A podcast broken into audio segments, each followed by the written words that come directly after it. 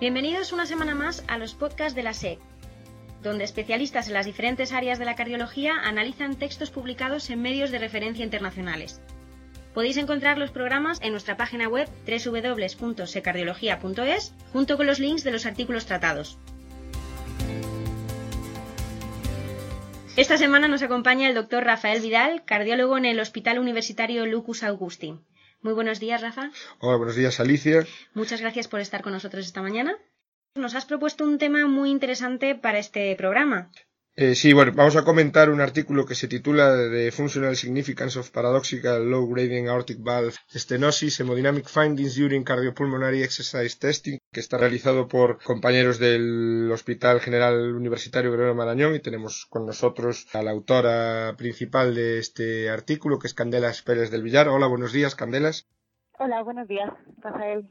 Teníamos aquí el interés de, compartir contigo unos minutos para hablar sobre otro estudio que es español también, que se ha publicado recientemente en el JACE y trata sobre el papel del eco 3D, ¿no? En la medida del tracto de salida del ventrículo izquierdo, ¿no? Que eso impacta en, la evaluación de la severidad de las estenosis aórticas. Yo creo que esto es un tema bastante interesante, ¿no? Porque, bueno, muchos laboratorios, pues igual un 30% en algunos estudios, ¿no? Ya publicados, pues se ve que tienen un gradiente bajo a pesar de menores de un centímetro cuadrado, ¿no? Y eso también es un tema eh, relevante. Luego hablaremos también en tu trabajo, ¿no? Que también habla sobre el bajo gradiente y lo del bajo flujo y el flujo normal, que es otro tema también muy interesante. Entonces, si pasamos ahora un poco a comentar contigo ¿no? este artículo de Caballero, ¿no? del grupo de Arrisaca, que lo hicieron también con gente de Bélgica e Italia.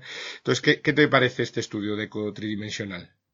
Bueno, en, este trabajo, Caballero y colaboradores eh, resaltan las limitaciones del área valvular aórtico como criterio de severidad de la estenosis aórtica, fundamentalmente por las fuentes de error derivadas de la medida del tracto de salida.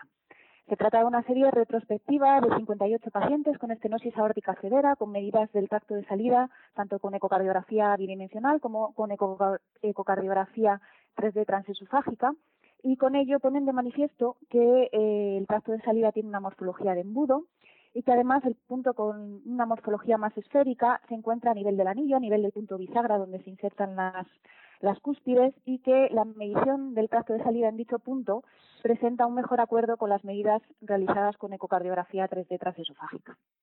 También muestran, eh, en relación con las limitaciones del área, cómo la utilización de estas medidas del tracto de salida obtenidas por ecocardiografía tridimensional reclasifican a un 3% de los pacientes previamente considerados como eh, estenosis aórtica severas por, área. Como veremos posteriormente en el artículo eh, de nuestro grupo, eh, es cierto que la medida del tracto de salida confiere la mayor inexactitud de la medida del área por ecuación de continuidad, pero hay que resaltar, como veremos posteriormente, que las limitaciones del área en estos pacientes con estenosis aórtica eh, pueden no ser consecuencia de los errores de la medida y que el, área valvular aórtico eh, por continuidad tiene también limitaciones para definir la propia severidad de la obstrucción valvular como posteriormente eh, veremos. Muchas gracias, porque bueno, yo creo que sí que un poco el, punto de vista que, planteas es que plantean los, los, autores, ¿no? Que realmente muchos de los, de los errores que tenemos en los laboratorios pues vienen por problemas en esta medida del tracto de salida, ¿no? Yo creo que es, es bueno que se ponga un poco en valor otras, otras técnicas un poco para, para asegurar que la medida es lo más correcta posible. Entonces, yo creo que el artículo vuestro pues va un poco de la mano, ¿no? Eso en otro aspecto diferente, ¿no? Y yo creo que es muy interesante pues juntar estos dos trabajos españoles, ¿no? Que ponen un poquito en situación el tema de la valoración de la estenosis aórtica, que es un tema complejo, pero diario al mismo tiempo en los laboratorios de ecocardiografía. Entonces, nos gustaría mucho que nos comentaras un poco de forma pormenorizada vuestro artículo, porque es un artículo de gran valor, experimental, y yo creo que es interesante saber un poco por dónde va la investigación en este, en este campo. Entonces, coméntanos un poco en qué consistió vuestro estudio. Pues muchas gracias. Yo, en primer lugar, quiero transmitir mi satisfacción por poder comentar para la Sociedad Española de Cardiología este trabajo. Este artículo es fruto de un entusiasta trabajo en grupo y me siento muy afortunada de poder exponerlo aquí en nombre de todos los que hemos participado en él, pero sobre todo en nombre de la doctora Yotti y el doctor Bermejo, que han sido los motores de este trabajo. Me van a permitir que refleja además que este artículo refleja la apuesta del Servicio de Cardiología del Gregorio Marañón por la investigación translacional y, por la profundización en los aspectos básicos y biomecánicos de procesos clínicos de enorme relevancia y que esta investigación ha sido posible gracias a la financiación del Instituto de Salud Carlos III a través de un proyecto FIS cuya investigadora principal la doctora Yoti me brindó la oportunidad de colaborar como investigadora durante mi residencia y durante mi contrato por residencia de Ortega. Todo ello en contexto y con el apoyo de la red de investigación cardiovascular eh, por el doctor Fernández Avilés, eh, lo que es hoy, como saben, el cibercardiovascular. Decir también que para todos nosotros es una satisfacción que el artículo haya sido objeto de un comentario editorial firmado por James Thomas y, que posteriormente también comentaremos y que lleva por título Exercise Testing in Paradoxical Low Flow Aortic Stenosis, Where is the Truth? Entrando en nuestro trabajo, principalmente intenta aportar evidencia a una pregunta clínica concreta.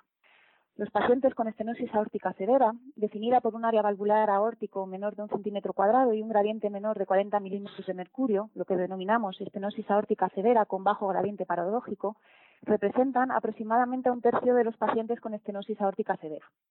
En estos pacientes, la aparición de disnea de esfuerzo hace necesaria la valoración del recambio valvular aórtico, bien quirúrgico o percutáneo como tratamiento. En este contexto, las guías de práctica clínica, la verdad es que enfatizan que la indicación del recambio valvular en estos pacientes está supeditada a que los síntomas sean atribuibles a la obstrucción valvular y que los datos clínicos, anatómicos y hemodinámicos así lo apoyen. Teniendo en cuenta el perfil de comorbilidades de los pacientes con esta patología, atribuir la disnea de esfuerzo a la valvulopatía no es nada sencillo y las guías tampoco detallan cómo realizarlo más allá de descartar comorbilidades asociadas y documentar el control de la presión arterial en condiciones de reposo. Todo ello sin contar con la inconsistencia entre los puntos de corte del gradiente medio y el área valvular aórtico para determinar la severidad eh, de la estenosis, así como las limitaciones inherentes a la medida del tracto de salida, tal y como hemos eh, comentado que detallan el doctor Caballero y sus colaboradores.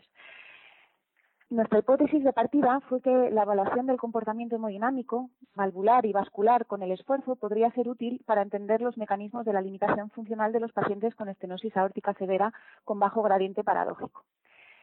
En los pacientes con estenosis aórtica severa con gradientes elevados, el patrón hemodinámico con el ejercicio es característico, se caracteriza por un volumen latido fijo, la identificación de este patrón en pacientes con estenosis aórtica con bajo gradiente paradójico podría ir a favor de una obstrucción valvular hemodinámicamente significativa.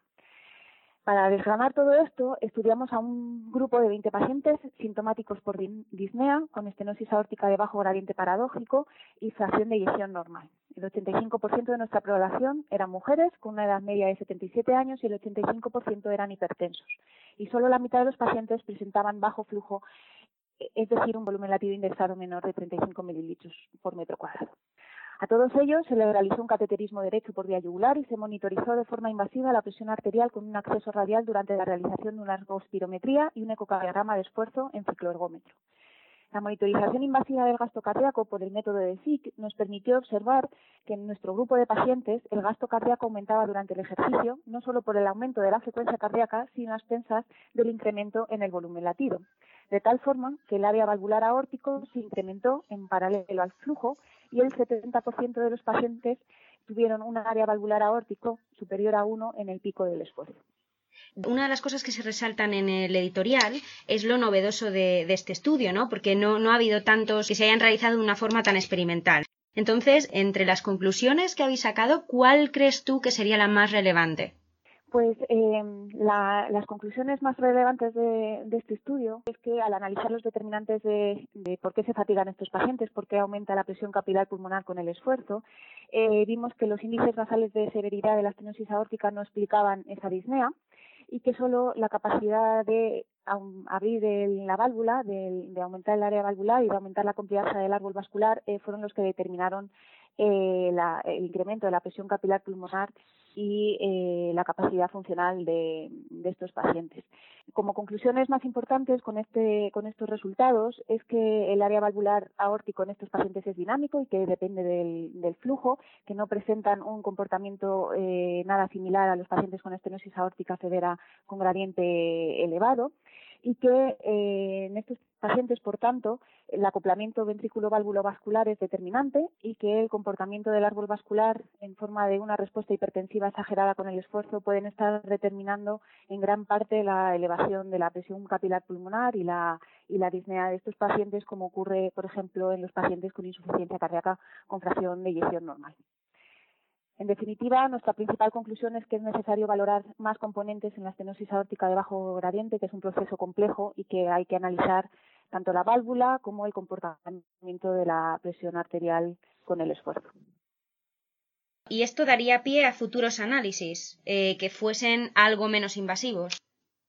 Eh, desde luego, hay que trabajar para intentar valorar la hemodinámica vascular eh, eh, con el ejercicio de una forma que no requiera, desde luego, un cateterismo derecho ni, ni, adquirir la presión arterial de forma invasiva. En el momento actual, los datos que, que tenemos, pues hay que mirarlos con cuidado. La adquisición de imágenes en el pico del ejercicio, pues no se pueden hacer todas a la vez y eh, pues hay que determinar cuáles son las más las más interesantes.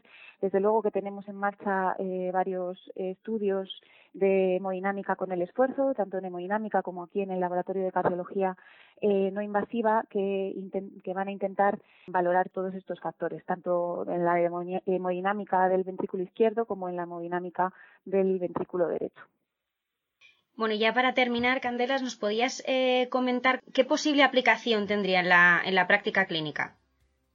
Bueno, pues teniendo en cuenta los datos que mostramos y nuestro artículo, está claro que en los pacientes con estenosis aórtica de bajo gradiente paradójico, el papel del acoplamiento ventrículo válvulo vascular es fundamental, de tal forma que eh, la realización en la práctica clínica de un ecocardiograma de esfuerzo en estos pacientes puede ser útil en condiciones adecuadas. Es verdad que la realización de una prueba de esfuerzo en pacientes con estenosis aórtica severa sintomática está formalmente contraindicada, pero nuestra serie demuestra que una prueba submáxima es segura y puede ser tremendamente útil en pacientes seleccionados, fundamentalmente para desenmascarar una respuesta exagerada de la presión arterial con el esfuerzo, que, eh, es la que creemos que está detrás de muchos de los síntomas de estos pacientes. Pues muchas gracias por, por, la explicación que nos has dado de, tu artículo y también del de Caballero y bueno, yo creo que nos permite a no solo los cardiólogos que se dedican a la imagen, pues bueno, entender un poco más este tema de estenosis órtica que es muy relevante. Y bueno, paso la palabra a Alicia para que despida y nos diga dónde te podemos escuchar. Yo quería agradecer a ambos que hayáis dedicado unos minutos para estar con todos nosotros Muchas gracias. Y deciros que podéis escuchar este podcast y todos los demás en nuestra página web www.secardiología.es, ya disponible en iTunes, por cierto. Ha sido un placer y os esperamos en el próximo programa.